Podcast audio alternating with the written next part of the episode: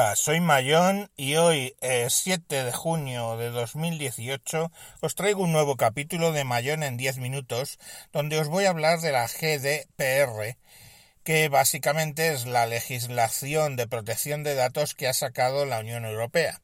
Esta legislación apareció en el año 2016, pero era de obligado cumplimiento a partir del 25 de mayo del 18, esto es la semana pasada.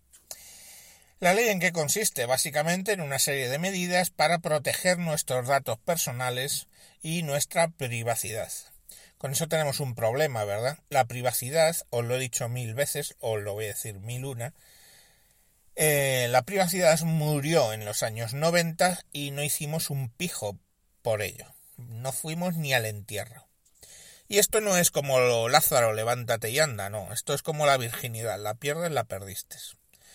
Entonces ahí tenemos una bonita circunstancia de que tenemos eh, una ley que en realidad no sirve para un pimiento. Todas las empresas tienen nuestros datos, los van a mantener, hacen lo que les da la gana y a mí mientras básicamente con los datos me den algún beneficio, pues a mí que Google me diga dónde he dejado el coche, habida cuenta de, aparcado, habida cuenta de que soy un descerebrado que siempre lo pierdo, pues me viene muy bien.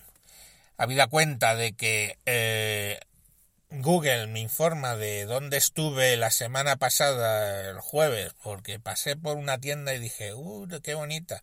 Pues miro a ver por dónde pasé.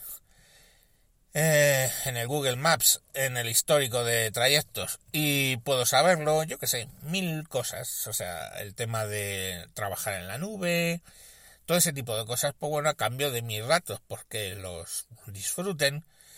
Eh, la sanidad sabe mis males, eh, hasta tal punto que podrían calcular el día de la semana, el mes y el año en el que moriré.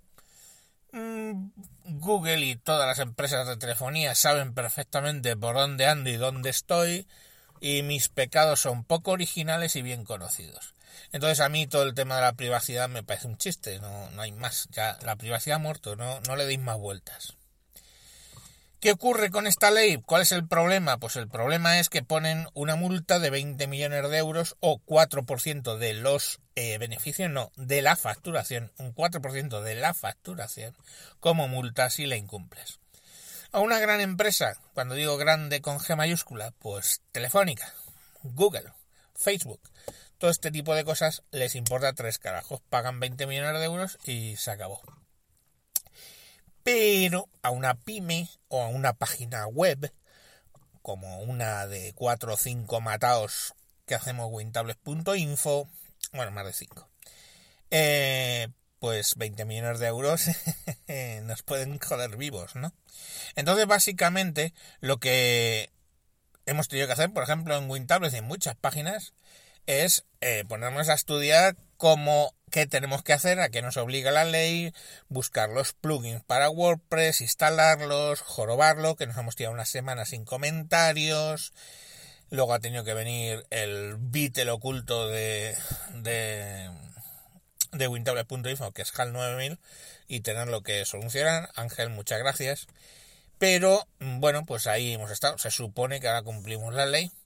Pero claro, ¿qué ocurre? Que una empresa en un momento dado se puede quedar con esa problemática, ¿no? ¿Qué está pasando además como efecto vicioso? Que muchas empresas de Estados Unidos están diciendo páginas web y todo. No me quiero gastar un duro en implementar toda esta mierda de los europeos que orden por culo si la IP viene de Europa no tienes acceso. Por ejemplo, el Angeles Times y muchos periódicos en Estados Unidos ya no podemos entrar a hacerlos. Servicios que teníamos ya no los tenemos. Y es la típica cosa, ¿no? ¿Sirve para algo? No.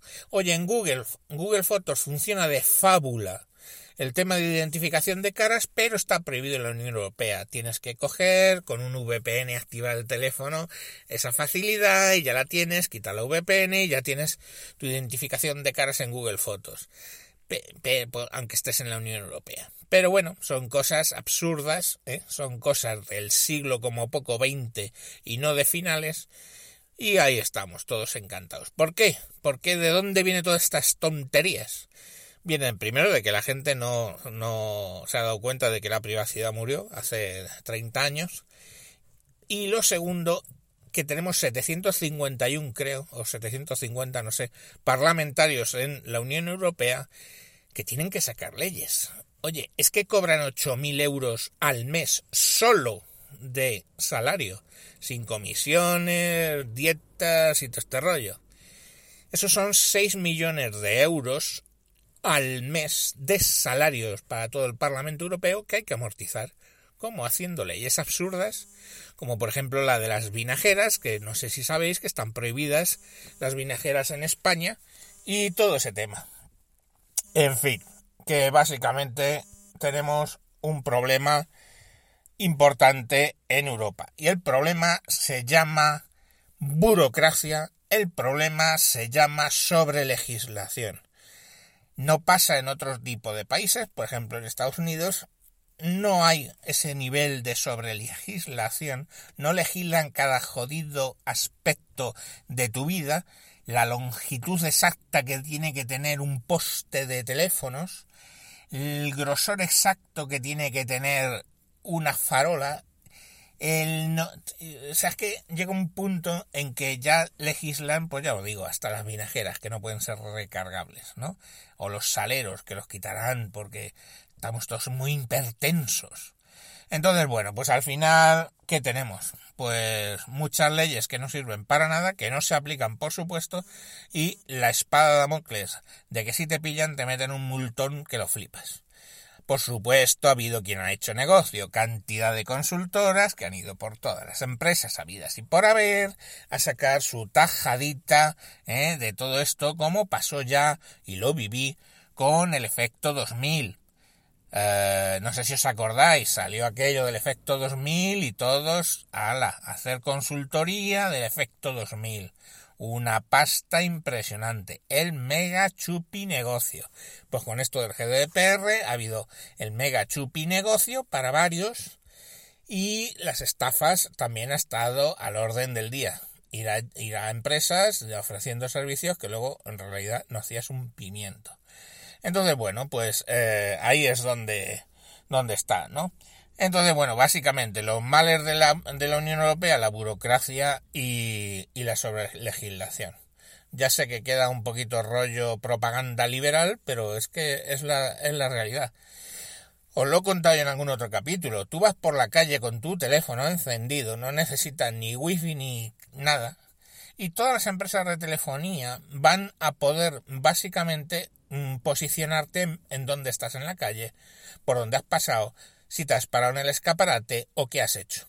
Todo eso perfectamente recogido se mete en un Big Data y cuando una empresa quiere abrir una tiendita y tiene tres localizaciones A, B y C, le pregunta, contrata por supuesto esos servicios a Telefónica o a otros y básicamente pues te dicen, pues mira, mm, de esos tres sitios el mejor es el B porque pasan tantas personas a la hora, a tales horas, están las curvas, cuánto tiempo se pasan mirando el escaparate, han entrado o no. Y diréis, ¿y cómo saben todo eso? Muy sencillo. Telefónica y el resto se han dedicado a vender microcélulas como si no hubiera un mañana a todas las tiendas regaladas, básicamente para justificación tener cobertura dentro de la tienda. Pero bueno, básicamente según entras en la tienda te registras en la microcélula, quieras tú o no, y básicamente pues lo que consigues es saber dónde estás. ¿Guardan eso los datos con nombre y apellido? No, lo guardan con el email. Y nada más. Pero al final ellos lo que venden es el, el Big Data. O sea, el saber que ha habido 100.000 personas no necesitan nombres y apellidos a las 12 de la mañana cruzando por la calle, pues qué sé yo, Gran Vía. A la altura del 23, que es donde estás planteándote poner tu tienda. Y entonces, bueno, pues ese es el gran negocio. Por no hablar de las cámaras, ¿no? Que nos filman todo lo que quieren y más y teoría no pueden eh, poner las cámaras filmando la calle, pero bueno, todos hemos visto los atentados de Barcelona y otros mil sitios donde se le identifica en minutos gracias a cámaras que están filmando en realidad en la calle, como las de los cajeros, que al fin y al cabo, como están enfocando hacia la calle, o pues las de tráfico, las de todo el mundo tiene derecho, parece ser, a poner una cámara y ya está. Luego llegan y, oye, mira, es que le tengo aquí. ¿Creéis que después de que ayudáis a, detener a un terrorista os van a poner una multa porque la cámara apuntaba un poco para la acera? Pues no, lógicamente. Entonces, bueno, chicos, que os hagáis a la idea de que tenéis que cumplir una serie de leyes absurdas, que tenéis que eh, justificar el pan de 750 mm, diputados eh, a nivel europeo y que, mm, por favor, lo voy a decir la 1001, la privacidad murió en los 90 y esto no es como Lázaro, levántate y anda, esto es como la virginidad. Punto, la pierdes, se acabó. La privacidad murió y ya no va a volver. Así que disfruten lo que os den a cambio de la privacidad, pues saber dónde habéis aparcado el coche, sabéis por dónde habéis pasado, sabéis lo que vais a tardar en llegar al centro conduciendo o en transporte público, todas esas cosas gracias a que no tenéis privacidad. A cambio, pues tenéis acceso a la nube, podéis guardar ahí vuestros ficheritos, que tampoco son... Vamos a ver.